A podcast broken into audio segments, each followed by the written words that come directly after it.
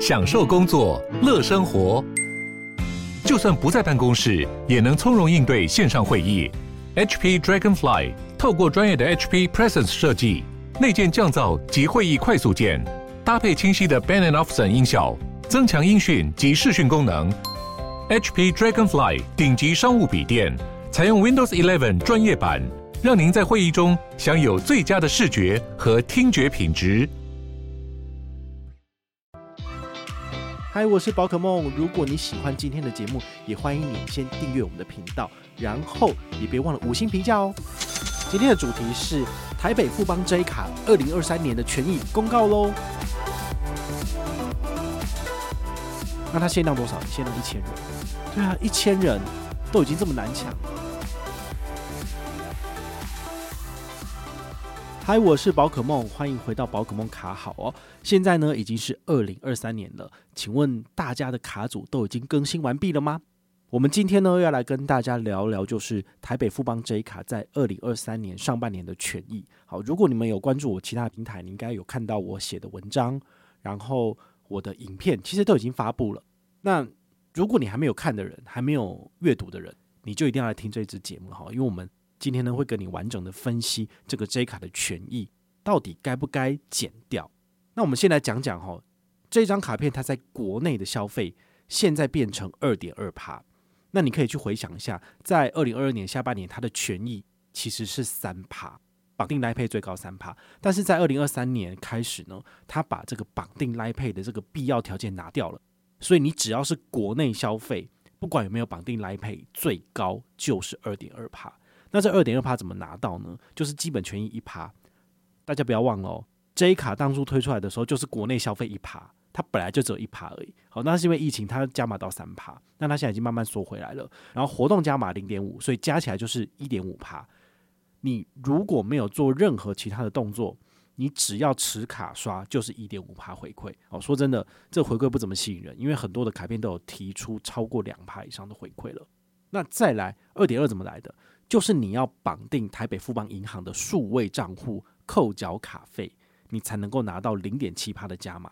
刚刚前面讲的一点五趴加码是在刷卡请款入账的五天之内你就可以拿到，但是这个零点七趴会在次月的月底统一给你。好，所以这感觉就有差，因为以前的话刷卡三趴是直接就进来，好，那你的点数就可以在这里下一次消费什么的，就其实感觉很快，但现在的话都要分两次给你。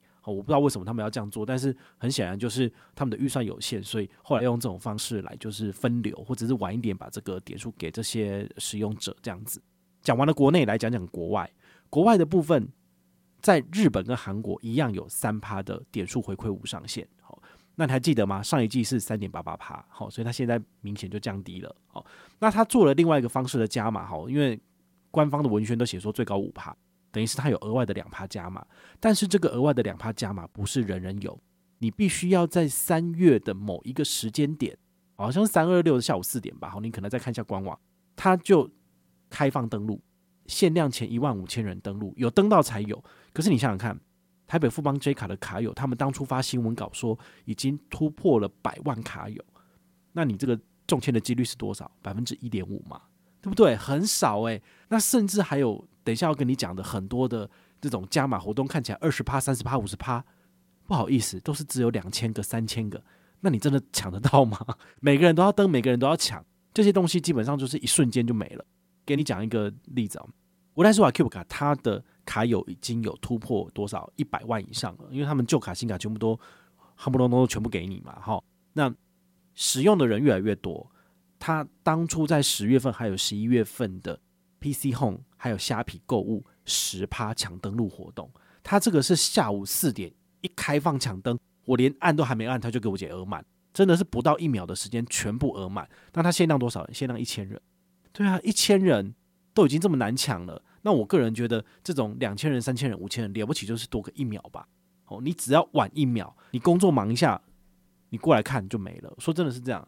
那包括十二月份的时候，我有登录一档这个所谓的。J 卡、Sui 卡的活动，我也是看到人家网络上讲说啊，下午两点开放登录，然后我点进去看，我两点半都没了，它只有限量一千户。那那你说呢？这种东西就叫做看得到吃不到。我其实还蛮讨厌这一种行销模式的，因为这种行销模式就是说，它的预算有限，所以呢，它就是用限量登录的方式来吸引你的注意力。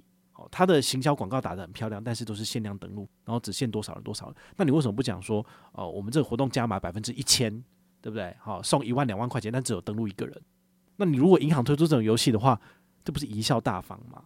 对啊，但我觉得推一千人、两千人，这个也都是都是一样。为什么？因为他们的母数很大，J 卡的母数是一百万，你应该要拿出这个百万级卡友该有的权益啊。像国泰世华 Cube 卡，他所给的就是三点五趴或三趴无上限。那这样子的用法，人家才会觉得说你是一个输得起的银行啊，不然就觉得说你 J 卡这样子是小鼻子小眼睛啊。我说真的，好，那当然我不是很讨厌他啦，因为我说真的。人家要找我合作，我当然也是啊愿意接受，对不对？但问题是我们实事求是来讲，这个产品的权益它的确是变差了。那我也不懂为什么网络上有非常多人在护航，就觉得说啊，这卡片其实也没那么差啦，你就留着吧。你当然可以留着，我也没有叫你一定要剪。对，那你留着最后也是冷冻卡，你到最后你也不会用。我有四张 J 卡，如果没有抢每个月一号早上九点的 JCB 十趴，其实我都不会用它，对不对？你想想看，我的主力卡是什么？我的主力卡是里程卡。所以我一定优先刷这个，或者是有大额的就优先用 Cube 卡。那在这种情况之下，其实 J 卡被我排在非常非常的后面，我怎么可能会去用它刷呢？所以说真的，这张卡片你捡不捡跟我一点关系都没有，I don't care。只是因为它有百万卡友的母数，很多人都用这张卡片，所以你们一定要去知道，这张卡片的权益是从三趴掉到二点二，所以少了接近三分之一，这其实是很严重的事情。对，那当然如果你无关痛痒，那就没差，当我没讲。你如果要拿到最高二点二趴，你就一定要开户，而且账户自动扣缴。那问题来了，账户自动扣缴这件事情是简单的吗？你想想看，你的钱都放在哪一个户头？如果你的主力户头是你的新转户，那你的新转户是华南，你每一次你都还要再把钱转到台北富邦去，让他扣卡费，这是一件很阿杂的事情，你知道吗？因为现在很多的银行他们都要玩这种所谓的金融生态圈的游戏。像永丰大户就是你要他的卡片就要先有户头，而且户头要扣卡费，所以你就必须要把钱放在永丰大户。那国泰世华也是一样，他也是透过 Cube 卡逼你开户，用 Cube 数位账户来做缴费，那你才能够拿到它的完整权益。其实所有的银行都是这样玩，像远东银行的远东乐家 Plus 卡也是一样。那你就会觉得说，那我这样根本就没有集中管理我资金啊，因为每一个银行都放了一点钱，都要让他扣卡费，那我根本就不知道我到底存了多少钱，所以。这件事情到最后就会变成非常的麻烦，就是你在管理你的资产是有很大的问题的。那我自己的主力是在哪里？我主力就是在永丰大户，所以我的钱、我的台币、外币，然后还有我的投资证券都在那边。那对我来讲，它就是一个很方便，我可以很心安的一个使用的方式。但台北富邦它做到了吗？你想看，台北富邦它有没有针对不限新旧户数位账户存款有高利？它没有这种东西。他都是要求新户、新户、新户。那我们这些过了半年、过了一年之后，我们的旧户要干嘛？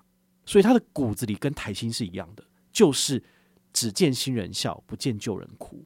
他们心里面呢，其实都是歧视旧户的。所以我其实不是很喜欢这样子的态度。你可以再看哦，最近有一个银行，他们公告了二零二三年的数位账户的权益，其实就是改优了。那就是华南银行的 SNY 数位账户，他在二零二二年的时候，他要求你干嘛？每个月要比上个月多存一万块钱。我说鬼才做这种活动，他就是超烂的，对不对？我到那个闲时间跟你那么每个月就一直放钱进去？他美其名是希望你这样做，给你更高的高利，但是对于大家来讲实在太麻烦了。我一天到晚有这么多的事情要处理，我哪管得到？就是我这个账户有没有一直放钱进去，对不对？所以这个策略是失败的。所以他们在二零二三年就改成不限新旧户。存十万块，人人有二点三趴，然后一整年，这不是很好吗？对不对？这在网络上的评价跟声量就非常的好，然后大家就更愿意来开户了。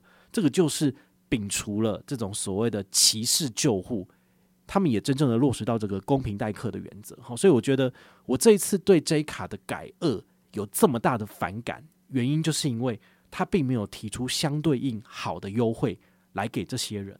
那他反而就是要求你开户，要求你把钱放进去。那我觉得这就是变相的勒索哈，所以我非常不喜欢这样子的的的这种金融行销模式。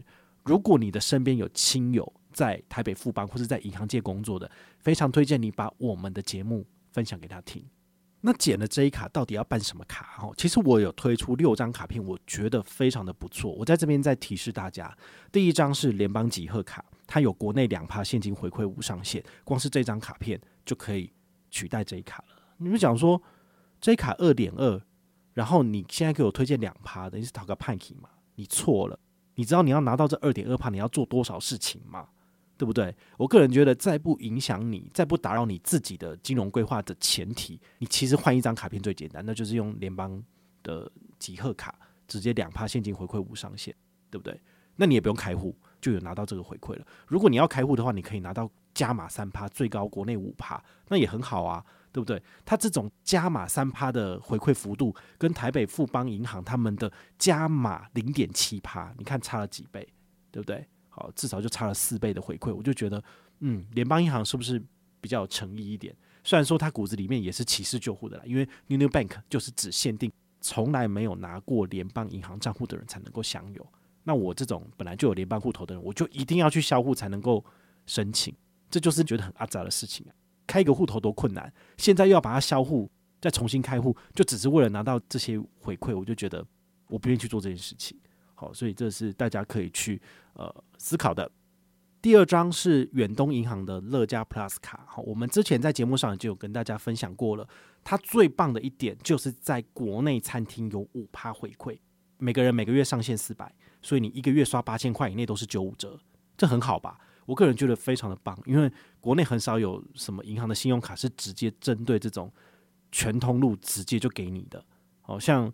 Cube 卡也只有三点五趴，对不对？你转到那个乐享购，就国内餐厅也只有三点五趴，对不对？虽然说它是无上限的，但是一般人吃饭怎么可能吃超过八千块？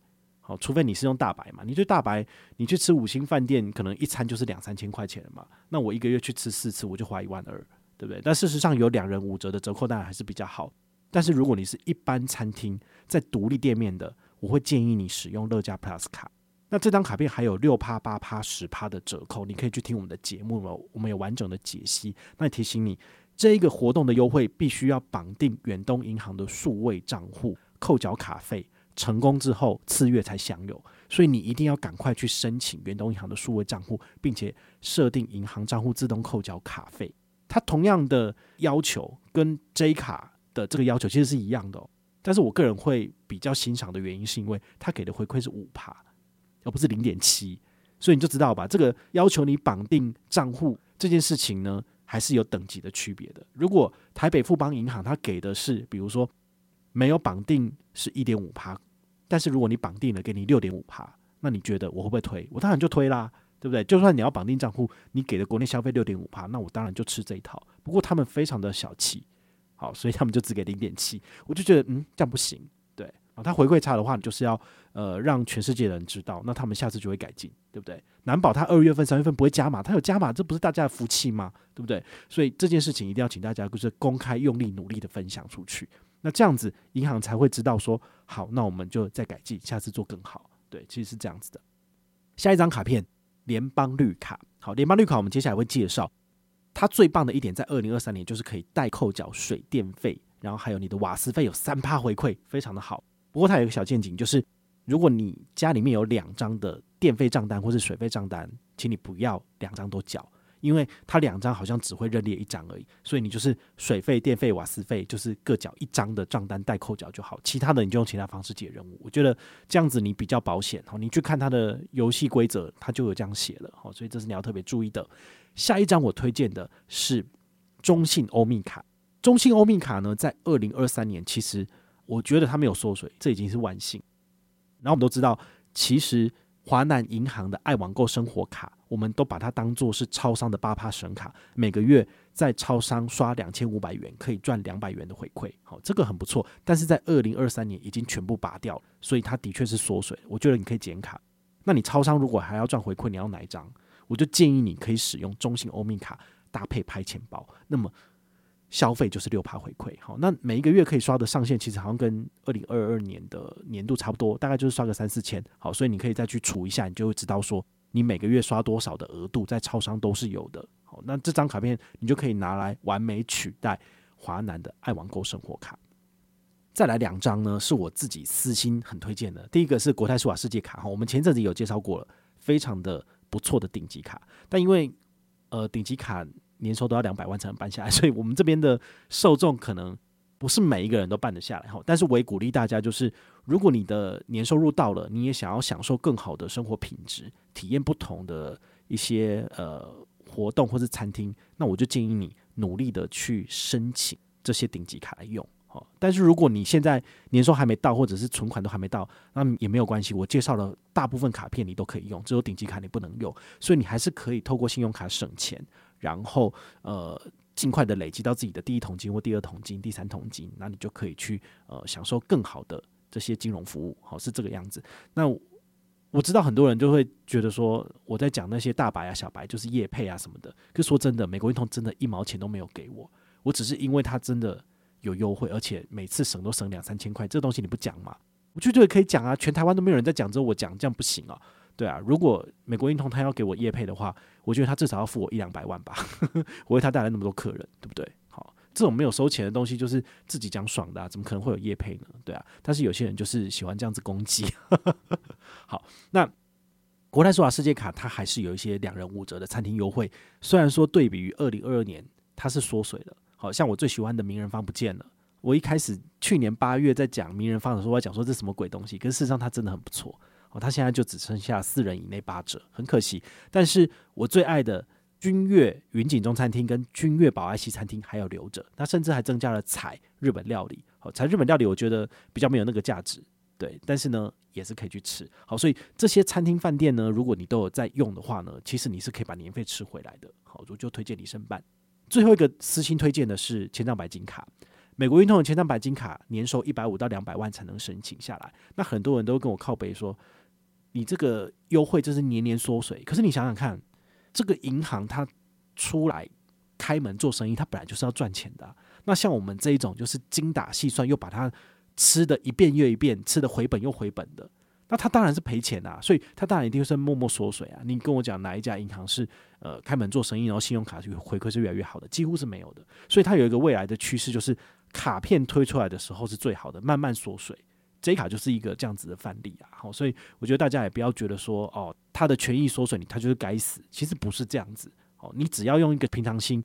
将来有一天，美国运通的卡片如果烂到真的不能再烂，我也会叫大家剪卡。所以这有什么好在那边 keep up 说我是业配的？对啊，我个人觉得这些人可能都是呃小天使，好，他们是用来考验我的心智，就是呃见不得人好，但是我也祝福他们啊，希望他们可以努力，就是呃赚钱，然后以后就可以办这些卡片来用，这样至少我两人五折是吃得很爽哈，这样子。